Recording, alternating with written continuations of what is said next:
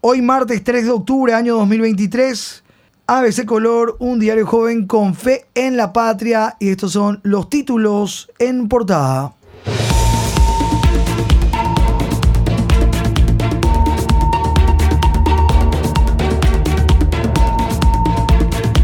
Deuda del IPS supera los 850 millones de dólares.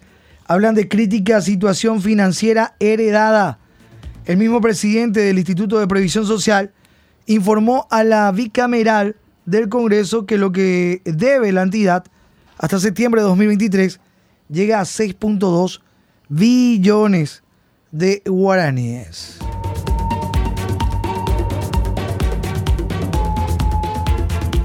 Sideral cifra proviene de préstamos, obligación con proveedores y cesión de créditos.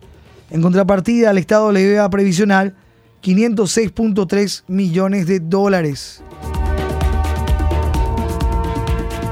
Otros 69 millones de dólares le debe Salud Pública a IPS por atención a no asegurados en pandemia. Además, el Ministerio de Salud Pública a farmacéuticas 300 millones de dólares. Deuda del IPS supera los 850 millones de dólares. Título portada ABC.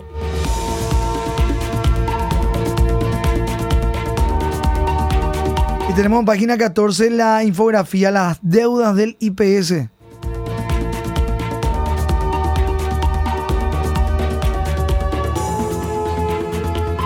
Brites dijo ante la bicameral que recibieron una institución en crisis. Se oculta lista completa de ocupantes VIP. La foto portada hoy de ABC. Mientras continúa el escándalo de los ocupantes VIP de Remancito, la Cámara de Senadores aprobó ayer un proyecto de ley que expropia 10 hectáreas a favor de la municipalidad de Ayolas en Conategui. En la foto, la playa en Ayolas. La decisión beneficia a la Asociación Deportiva de Caza y Pesca, en tanto en el caso de los ocupantes VIP de Villa Ayes, hasta ahora solo se conocen 18 nombres para 16 hectáreas. Sin embargo, se desconoce para quiénes serán las 102 hectáreas restantes del total de 131 desafectadas. El fiscal general Emiliano Rolón tiró la pelota al Poder Judicial. Beneficiarios desconocidos para gran parte de tierra a ser despojada del Ministerio de Defensa Nacional. No hay registro de supuestos ocupantes. Finca 916 Remancito Villalles. El Senado aprobó el proyecto de ley de desafectación de 131 hectáreas. Bachi y Reimer citaron solo a los ocupantes VIP en uno de los proyectos de ley. 18 personas mencionadas en la lista en la página 2 hoy del impreso. entregar a precios irrisorios. Y el fiscal general tira la pelota al Poder Judicial sobre ocupación VIP en Remancito. Emiliano Rolón dijo que solo conoce las invasiones cuando se empieza a alambrar. El fiscal general del Estado dijo desconocer los pormenores sobre la ocupación de las tierras del Ministerio de Defensa Nacional en la zona de Remancito Villalles. Tiró la pelota al Poder Judicial y sostuvo que él conoce las invasiones solo cuando empiezan a alambrar y espera que los medios de comunicación le den más datos. El fiscal general del Estado, Emiliano Rolón Fernández, quien por ahora no investiga lo que ocurre en los jardines de Remancito. El presidente de la República pidió datos de ocupantes. Ya adelantó el presidente que va a vetar el proyecto de ley que despoja al Ministerio de Defensa Nacional de sus tierras.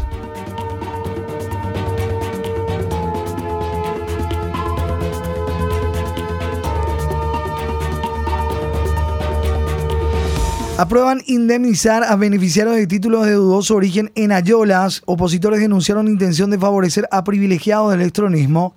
El Senado aprobó con modificaciones y devolvió a diputados un proyecto de ley que expropia a favor de la municipalidad de Ayolas 10 hectáreas de un inmueble ubicado a orillas del río Paraná, en Corateí, pese a las denuncias de irregularidades. Posibles beneficiarios para el pago de indemnización. Aparecen varios generales, coroneles en esta lista.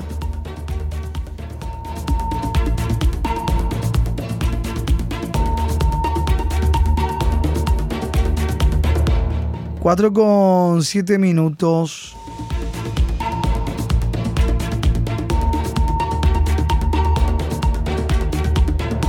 La CEPRELA de Cartes ya lo indagó. Organización estadounidense filtra informe que una persecución. La propia CEPRELAT de Horacio Cartes lo vinculaba con el lavado Messer, con el lavador Messer. Nueva filtración pone en duda la teoría cartista. Documento de la Secretaría de Prevención de Lavado de Dinero CEPRELAT, filtrados por una organización estadounidense, evidencian que hasta el gobierno de Horacio Cartes hay informes que lo vinculan a él con Darío Messer, preso en Brasil por el caso Lavallato. También se confirmaría la manipulación de datos en la CEPRELAT.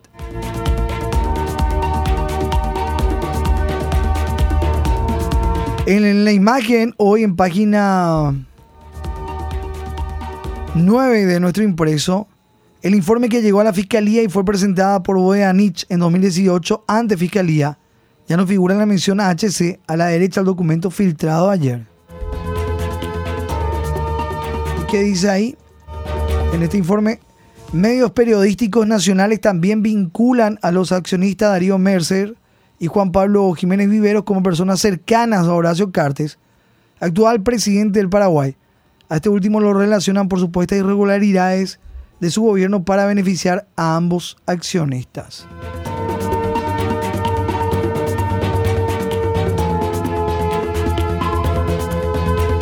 Seguimos nuestro recorrido. Advierten que luchar contra la organización del clan Rotela costará vidas en las cárceles.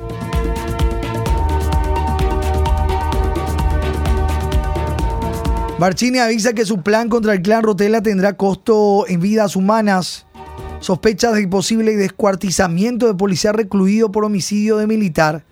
El ministro de Justicia Ángel Ramón Barchini Civils informó ayer al presidente de la República, Santiago Peña Palacios, que el clan Rotela parece ser que mató en el penal de Tacumbú al policía que fue declarado como fugado en plena sesión del Consejo de Ministros, que además era televisada. Barchini ya avisó a la facción paraguaya que tiene un plan contra ellos y que esa ejecución va a tener costo en vidas humanas. Página 20, judiciales policiales.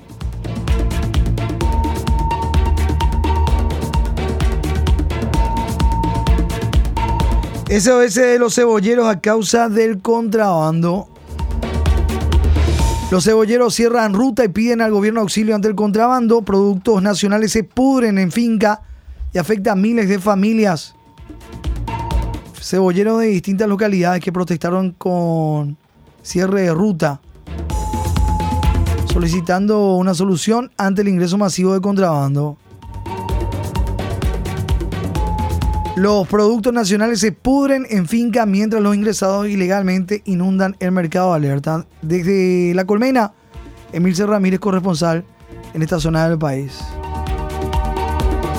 Exigieron audiencia con el presidente de la República.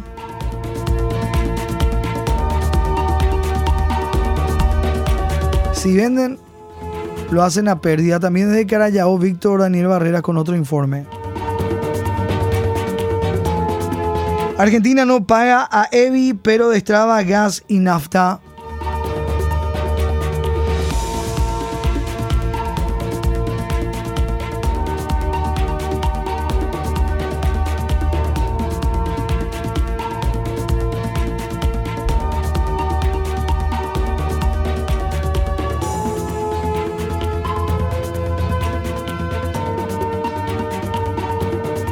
Argentina dio luz verde para cargar GLP en camiones y nafta en barcazas.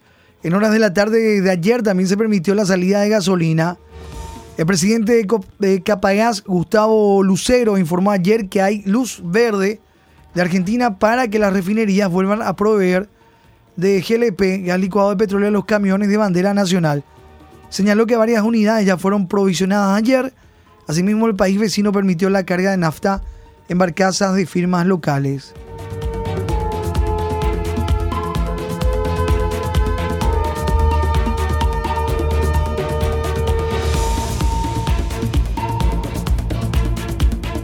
Comisión verificará hidrovía. Paraguay no admitió ningún peaje en la hidrovía en la última reunión de la Comisión del Acuerdo.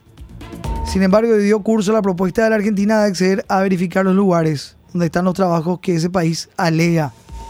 Comisión verificará hidrovía. Yacyretá Argentina señala que nunca hubo acuerdo de pagos mensuales. Mediante un comunicado publicado ayer desmintió al equipo económico nacional. La entidad binacional Yacyretá, lado argentino, desmintió ayer al equipo económico nacional diciendo que no hubo un acuerdo para pagar cuotas mensuales de su deuda.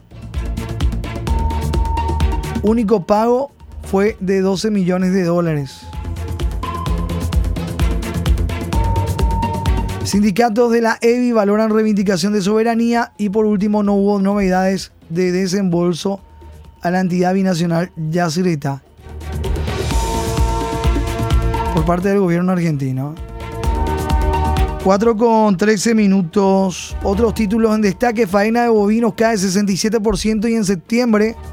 En septiembre y afecta a toda la cadena de carne. Es lo que afirman. Precios no varían en el mercado interno, señalan, pero la gente nos comentaba que sí. Se veía el repunte de algunos cortes. La cantidad total de ganado bovino faenado en septiembre último tuvo una disminución del 67% respecto al mes anterior, mientras que las exportaciones cayeron 10.6% en volumen y 18.5 en valor obtenido. Es lo que reportó el Senaxa. No obstante, los precios en el mercado interno no variaron, es lo que dicen. Precios se mantienen. Vamos compartiendo títulos en destaque también en páginas de ABC. Vamos a ir a la contratapa y también a la editorial del día.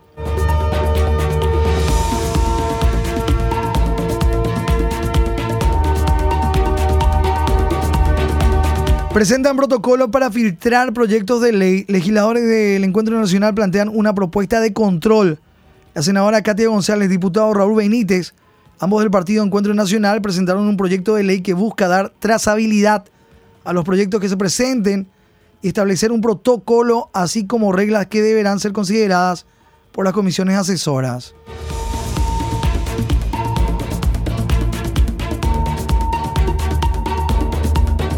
El Senado otorga criticados, aumentazos y ampliaciones, aprobaciones casi a tambor batiente.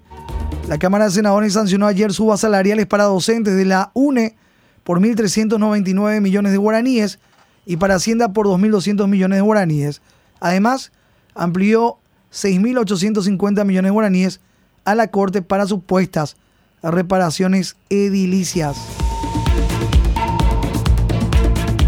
Ministros piden ratificar la reculada con la Unión Europea.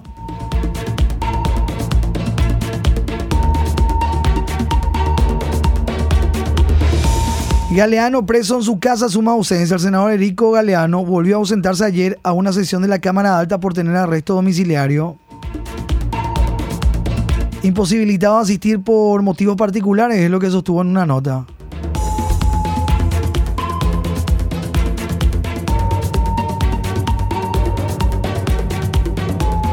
Postergan crear universidad de la ARP. La Cámara de Senadores postergó ayer por 15 días el tratamiento del proyecto de ley que crea la Universidad Rural del Paraguay. En otro punto, el Pleno aprobó ayer la autorización al ingreso temporal de cuatro instructores invitados del Batallón de Asuntos Civiles de los Estados Unidos de América. Ingresan militares de Estados Unidos. Analizarán el crédito de carbono en diputados. El proyecto de ley ya tiene media sanción del Senado.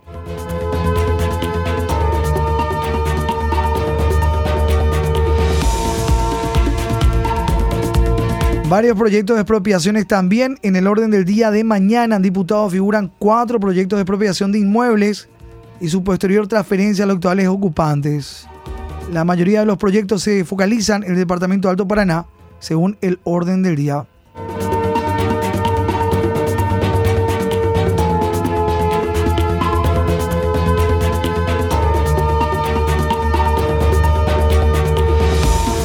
4 con 17 minutos, vamos a la contratapa.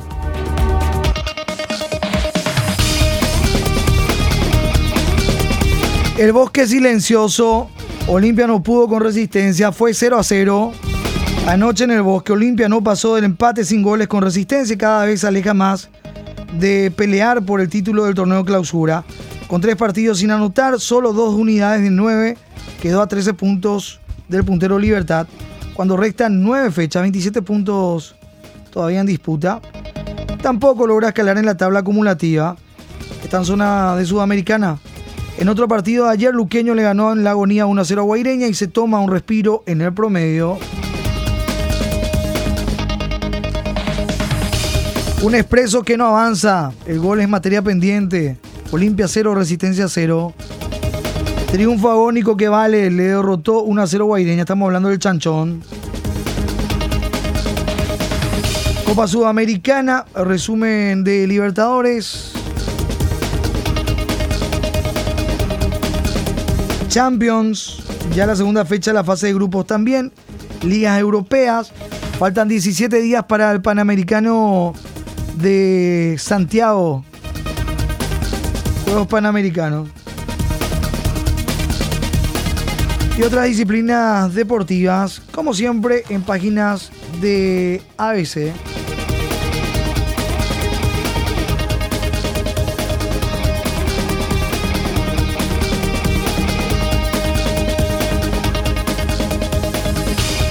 Nuestro santoral, Santa María Josefa Rosero, dice hoy en la contratapa ABC, pero nos decían los oyentes que hoy se recuerda San Francisco de Borja.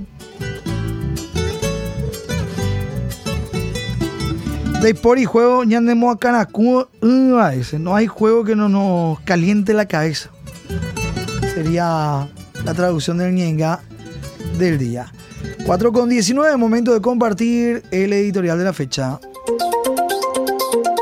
ABC Color, el diario completo, presenta el editorial de la fecha.